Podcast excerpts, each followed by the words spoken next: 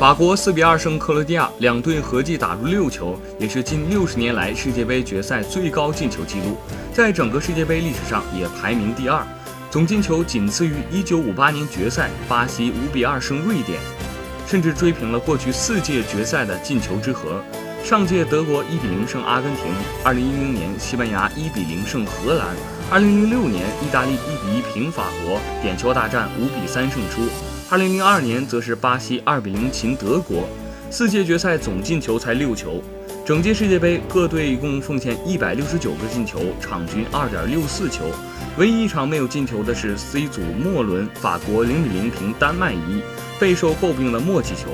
决赛中，法国与克罗地亚奉献进球大战，也算一雪前耻。不过本届大赛只有九十七球是运动战破门，定位球达到七十二球。